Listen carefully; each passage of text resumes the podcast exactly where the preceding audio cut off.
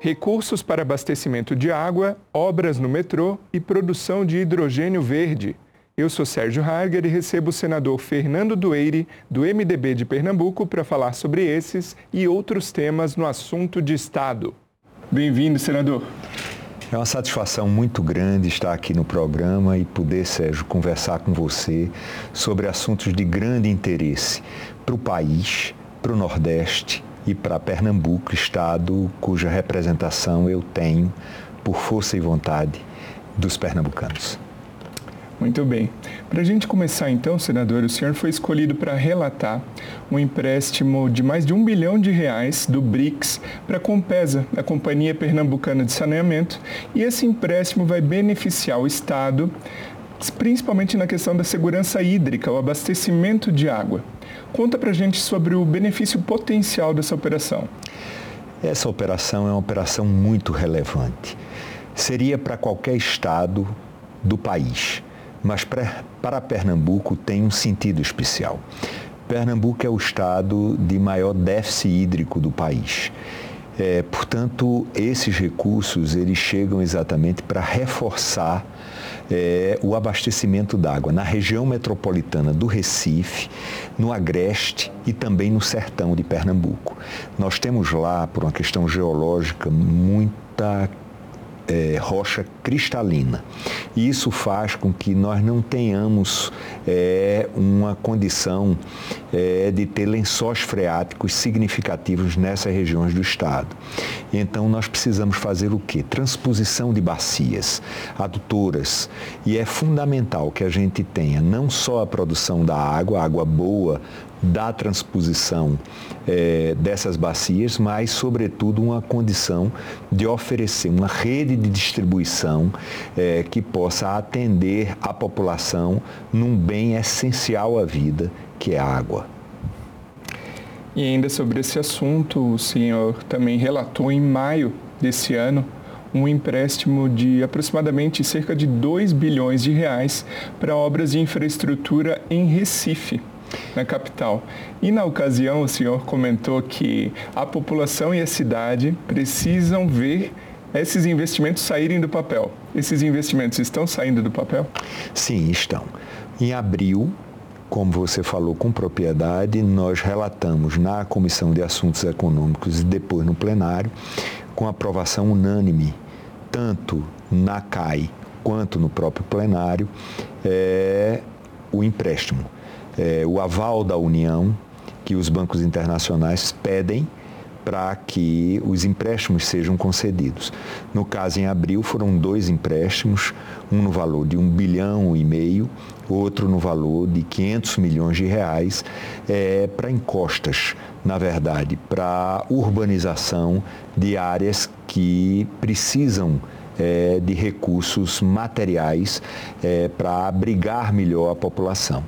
É, também a questão da habitação foi é, efetivada é, dentro do arcabouço do empréstimo, como também pavimentação, drenagem.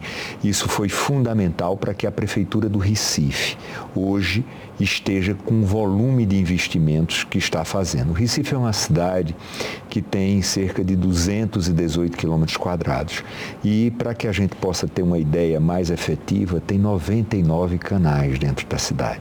Então é uma cidade muito segregada, muito separada por canais, por rios, é, por aterros e, portanto, é uma cidade que, cuja ocupação ela ocorreu é, sem grande planejamento.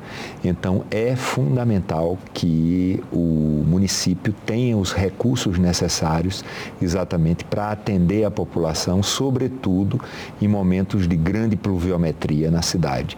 Então, o Promorar é, e a questão das encostas é, nos morros da cidade do Recife é, são ações fundamentais para que a gente realmente possa ter uma cidade mais segura, os habitantes se sintam mais seguros e até vivam com mais dignidade, vivam com aquilo que eles merecem, que eles precisam e merecem. Então, essa, esses recursos do BID, eles foram nessa direção e a Prefeitura da cidade do Recife tem é, utilizado efetivas ações no sentido de que esses recursos possam ser usados e aconteçam diretamente na ponta e eles vêm sendo implementados? Tem algum cronograma que a população é, recifense né, possa acompanhar isso? Sim, a Prefeitura do Recife é, estabeleceu algumas oficinas. Essas oficinas são exatamente locais de discussão desses investimentos. Eles estão mapeados, mas é preciso que haja a participação da população, que a população participe, se comprometa, é, traga a sua contribuição, conversem sobre aqueles locais onde eles, na verdade, escolheram para morar. E às vezes escolheram por falta de opção e que, na verdade, a prefeitura desenvolvendo esse tipo de trabalho, é, nós tenhamos condição de ter uma cidade assim mais segura, é, é, mais é, adequada para que a população é, possa habitá-la de uma maneira é, mais digna, como falei há pouco, com muita condição de receber e viver num ambiente saudável. E ainda falando aqui sobre o Recife, em maio desse ano, ah, o Exército Brasileiro e o governo do seu estado celebraram um acordo de cooperação para a implantação da Escola de Sargentos do Exército em Recife. Na opinião do senhor, quais os principais desafios e também benefícios da, dessa escola na região? Na verdade, isso foi um grande ganho e um grande ganho, eu diria, para o Nordeste, para a região metropolitana do Recife e para todo o estado. Nós estamos falando de uma área de cerca de 600 mil metros quadrados.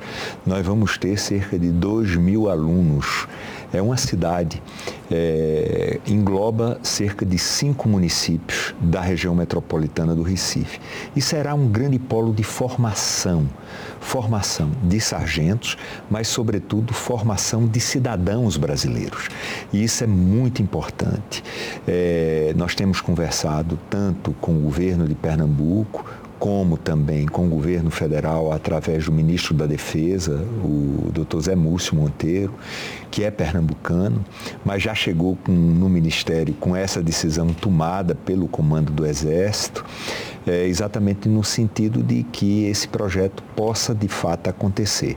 A área já está reservada, os projetos estão no papel, estão sendo desenvolvidas pela área de engenharia, sobretudo do, do Exército, é, mas com grande apoio é, do governo do estado de Pernambuco para que de fato nós tenhamos um polo é, excepcional é, de formação de pessoas, é, onde exatamente temos uma vocação que o Exército Brasileiro tem de uma tradição em boa formação de qualidade de, de recursos humanos. E senador, uh, o porto de Suape, em Pernambuco, ele está sendo um destino de investimentos estrangeiros para a produção do hidrogênio verde. A gente tem aqui um infográfico para falar mais a respeito, até para nossa audiência que se pergunta ah, o que, que é, Sérgio, o hidrogênio verde, né?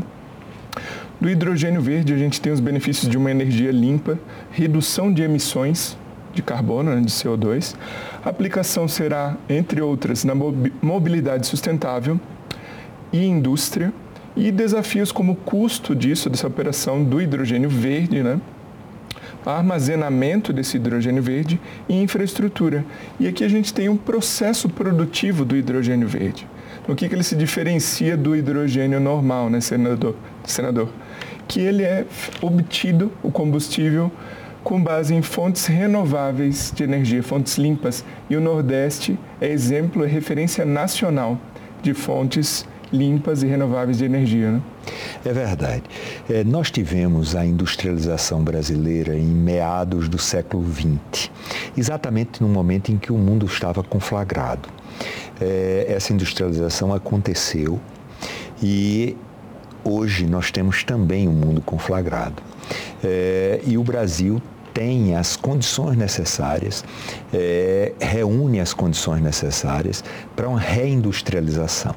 E o Nordeste está na ponta nisso. Mas isso pode ser distribuído em todo o território nacional. O que ocorre, na verdade, é que nós precisamos da descarbonização. Nós precisamos no mundo é, dessa alternativa que se impõe aos países. Então, a Europa, por exemplo, ela vai precisar, é, estamos falando em 2030, mas só faltam seis anos e meio, é, de cerca de mais de 10 milhões de toneladas de hidrogênio verde, é, onde ela terá condição, talvez, é, de ter uma, uma 10% disso é, atendido. Então, cerca de 9 milhões de toneladas de hidrogênio verde deverão ser demandadas pela Europa. E nós temos a condição, é, através dos retroportos, é, dos hub techs, de atender essa necessidade. E vai mais, não é só a exportação do hidrogênio propriamente dito, como em amônia, enfim, é, em outras alternativas, mas seria também de produtos industrializados. Nós vamos poder ter amanhã é, fertilizantes, é, cimento verde, enfim. Nós vamos ter uma condição e uma plataforma muito relevante para a reindustrialização do Brasil. Isso através de certificação, isso através de formação de capital humano. Nós vamos ter de desenvolvimento e planejamento energético, nós vamos ter essa condição. O país está se preparando para isso. Eu faço parte da comissão é, do Senado que trabalha nessa questão. Nós estamos praticamente com a minuta pronta é, de um projeto que apresenta ao governo é, essa condição de regulamentar para que possa existir segurança jurídica para os grandes players nacionais e internacionais é, para que eles se motivem a investir é, nessa nova alternativa que é o hidrogênio verde, que eu diria que é o combustível do futuro. Portanto, nós estamos trabalhando focadamente. É, inclusive, eu participei de uma reunião com o vice-presidente Alckmin, que é também ministro de Desenvolvimento Econômico, é, exatamente para conversar, porque isso tem um sentido transversal dentro do governo. Isso mobiliza a área de meio ambiente, o Ministério de Minas e Energia, a própria, o próprio Ministério da Fazenda, o Ministério é, ministérios é, correlatos e as agências. É, porque essas agências, na verdade, é que vão trabalhar a parte mais regulatória do combustível do futuro. Então, nós estamos focadamente. Isso deve ocorrer com a ANEL, é, com a ANA é, e com a ANP. Portanto, é, nós estamos conversando de uma maneira integrada, inclusive com a própria Câmara dos Deputados, é, exatamente para que nós tenhamos, digamos, um marco regulatório é, do hidrogênio verde. O hidrogênio verde é de fontes renováveis, seja como você falou há pouco, nós estamos focados em energias renováveis. Nós temos parques eólicos fabulosos, nós temos uma energia solar é, que prospera é, eu estava aqui em 2001 quando o Proinfra é, veio exatamente é, fornecer as condições para que hoje nós tivéssemos os parques eólicos e os parques de energia solar que nós temos hoje no país e onde o Nordeste é privilegiado, tanto do ponto de vista de ventos como do ponto de vista do índice é, solar. E também trabalhamos nas pequenas centrais hidrelétricas, as PCHs, que fazem hoje nós termos uma matriz de 85% é, no percentual de energia limpa. Isso é uma coisa excepcional no mundo. É, poucos países têm a condição de se apresentar nessas condições. E nós não paramos nisso. Nós estamos trabalhando no hidrogênio verde e também em eólicas offshore. É, estamos trabalhando para que nós tenhamos também um, um, marco regulatório é, na produção dessas energias. Offshore é exatamente fora da terra, é, além da, da, do que temos hoje, é, é, captação de energia dos ventos no mar.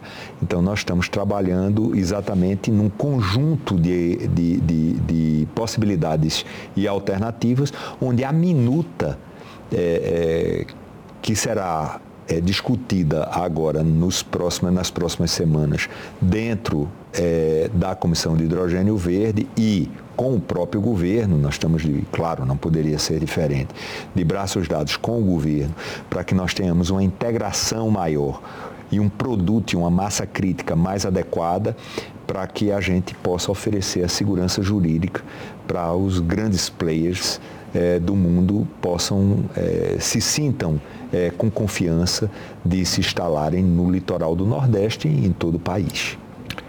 O senhor bem mencionou que o potencial é enorme, né? Ah, no entanto, como a gente percebe, a questão de transformar o hidrogênio verde sem a emissão desse CO2, né, de carbono, enfim, necessita do processo de eletrólise, processo que demanda uma alta carga de energia. Isso tem um alto custo, né, que pode impactar também o setor como um todo. E aí a grande pergunta é como equacionar isso de um modo que seja vantajosa à produção do hidrogênio verde? Sua provocação é muito feliz. É, eu falei há pouco que em 2001 é, nós startamos, nós começamos é, a questão do Proinfra. É, naquele momento, Sérgio, é, tanto a eólica quanto a solar eram muito caras. É, e era um desafio que nós tínhamos que enfrentar. Nós precisávamos é, de uma estratégia. E aí nós tivemos, vamos dizer, um, nós estávamos num processo de racionamento de energia em 2001. É, nós estávamos com uma crise imensa de oferta. E nós então partimos para a comercializadora brasileira de energia emergencial, que eram as usinas que precisavam se instalar rapidamente, a óleo combustível e até carvão, mas faltava energia, era preciso que isso acontecesse, mas nós precisávamos pensar no futuro. E o futuro era caro, porque a eólica, a produção de quilowatt na eólica e na solar eram pouco competitivas. E aí o que é que nós fizemos? Nós avançamos é, no aperfeiçoamento da tecnologia. A tecnologia que podia nos oferecer o barateamento e a escala também. E fomos também buscar o apoio de bancos de fomento é, federais. Entrou o BNDES, a própria, é, o próprio Banco do Brasil, o Banco do Nordeste.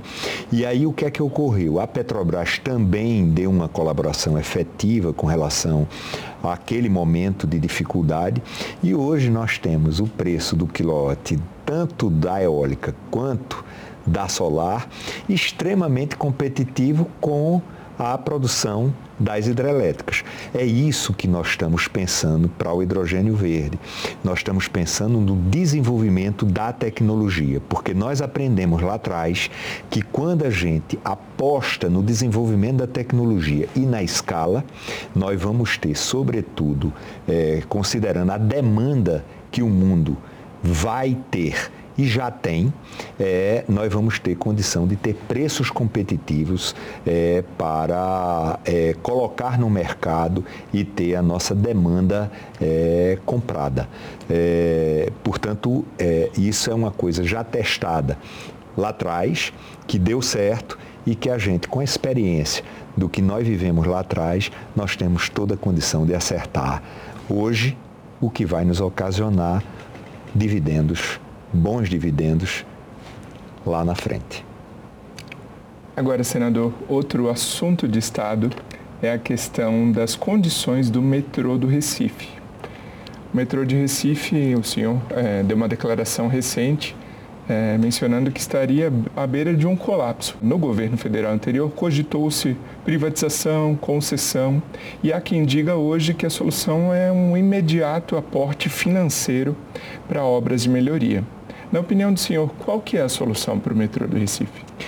Veja, o metrô do Recife se impõe pela necessidade de deslocamentos, de tempos e movimentos do cidadão metropolitano.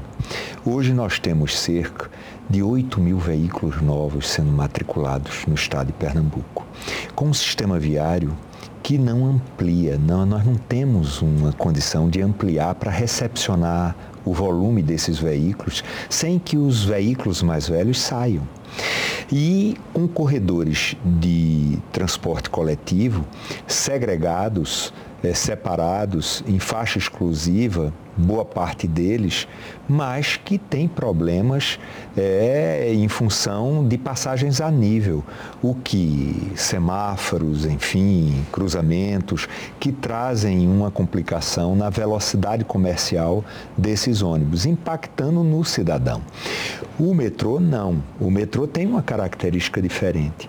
O metrô tem uma capacidade de integração desses sistemas, ele otimiza esse movimento de deslocamento do cidadão metropolitano e ele tem muita é, é, segurança, ele traz segurança é, do cidadão fazer o seu deslocamento é, sem sustos.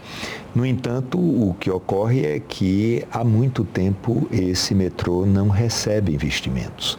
E esses investimentos eles são necessários. Por quê? Porque nós precisamos fazer a manutenção, nós precisamos dar upgrade tecnológico no metrô e o metrô hoje sofre por força dessa falta de investimentos. O que é que ocorre? Pensar numa parceria pública, privada, numa concessão, eu acho que a gente tem que trabalhar todos os modelos sem preconceitos. Mas o que é mais urgente é que o metrô possa receber alguns recursos para que ele tenha uma atualização na sua manutenção e tenha condição é, de atender o cidadão, sobretudo nas integrações. Porque, veja, o processo ele é complexo e, ao mesmo tempo, simples. Por quê? Porque boa parte do sistema do modal ônibus, ele deixa de ir ao centro da cidade, uma cidade que eu lhe falei que tem 99 canais, quer dizer, tem uma condição de mobilidade muito comprometida, é, ele, não, ele não vai à cidade por quê? Porque ele integra na cabeceira da cidade. É, nas primeiras fronteiras da cidade. E isso traz eficiência. No entanto, nos momentos de pico, onde o movimento é mais intenso, o metrô precisa ter a frequência para recepcionar aqueles usuários do ônibus. E na hora em que ele não dispõe de um material rodante, trem, não dispõe de uma infraestrutura segura nas estações e nos seus sistemas, você, na verdade, perde o sentido. Um trem que deveria ter um intervalo de 3, 4 minutos, por falta desse material rodante, por questões de manutenção, é, o que é que ocorre? Vai para 8 minutos, vai para 10 minutos, vai para 15 minutos e isso traz um comprometimento porque traz também insegurança, porque as plataformas dos sistemas não estão prontos para receber um volume de espera deste tamanho. Então é preciso que nós temos falado com o governo federal, com o ministro Jader Barbalho Filho, o ministro das cidades, temos falado no Palácio é, com os ministros da Casa Civil, enfim, com um conjunto de ministros, inclusive o Haddad da Fazenda, para que ele possa, ele o metrô, receber esses aportes e enquanto esses aportes são recepcionados, são recebidos, a gente possa é, estudar quais são os melhores modelos para que esses modelos eles não venham impactar negativamente. A gente tenha uma condição de não cair na armadilha anterior. A gente tenha condição de ter uma plataforma para os próximos 20, 30 anos é, com segurança, é, fazendo com que a cidade cresça, mas cresça com otimização de uma coisa fundamental, que é a questão do transporte urbano. A gente já está chegando ao fim do programa, mas eu não quero deixar de comentar que no último dia 4 de outubro, o pernambucano Marco Maciel, ex-vice-presidente da República, ex-senador, ex-deputado, foi homenageado no Senado com a Sala Marco Maciel qual que é a importância do legado de Marco Maciel para Pernambuco e para o Brasil? Marco Maciel ele tem é, um patrimônio muito grande. O país, às vezes, não visita a sua história. É, Marco Maciel foi um dos fiadores da democracia que nós temos hoje, junto com Tancredo Neves, com José Sarney e com alguns outros. Marco Maciel, ele tem é, uma digital é, muito marcante é, no que nós vivemos hoje. Foi da ditadura que nós tínhamos no passado e que os mais novos não viveram, é, essa ditadura passou para transição democrática a partir de gestos e de ações de homens é, do tamanho de Marco Maciel. Mas não fosse só isso, Marco Maciel foi deputado estadual, foi deputado federal, foi presidente da Câmara dos Deputados, é o único pernambucano a ter tido três mandatos de senador da República, foi vice-presidente da República por duas vezes, foi ministro da Educação, foi ministro da Casa Civil, governador de Pernambuco. Marco Maciel, é, eu dizia na inauguração da sala, é até difícil a gente é, enumerar é, os cargos públicos que ocupou, mas sempre com o respaldo, o cuidado e o respeito à ética pública. Não há uma vírgula, não há um reparo à figura de Marco Maciel nos últimos 50 anos de vida pública. Portanto, na inauguração, nós tivemos cerca de 17 senadores presentes. E o que eu achei interessante foi que, Sérgio, eram senadores de diferentes partidos. O que estava ali era a própria presença de Marco Maciel, que sabia abrir os braços e juntar os extremos. Marco Maciel, ele tinha a capacidade de entender a visão de mundo que cada um tem, mas ele tinha, sobretudo, cuidado para identificar qual era o endereço, qual era o CEP, é, cujo destino um esforço estava sendo feito. Quando isso é percebido, as questões dessas diferenças de visão de mundo, de caminhos, tornam-se menores. E aí a gente busca, de fato, uma união cujo propósito é o melhor para o povo de Pernambuco e do Brasil. Muito obrigado, senador Fernando Dueire, pela participação aqui no Assunto de Estado.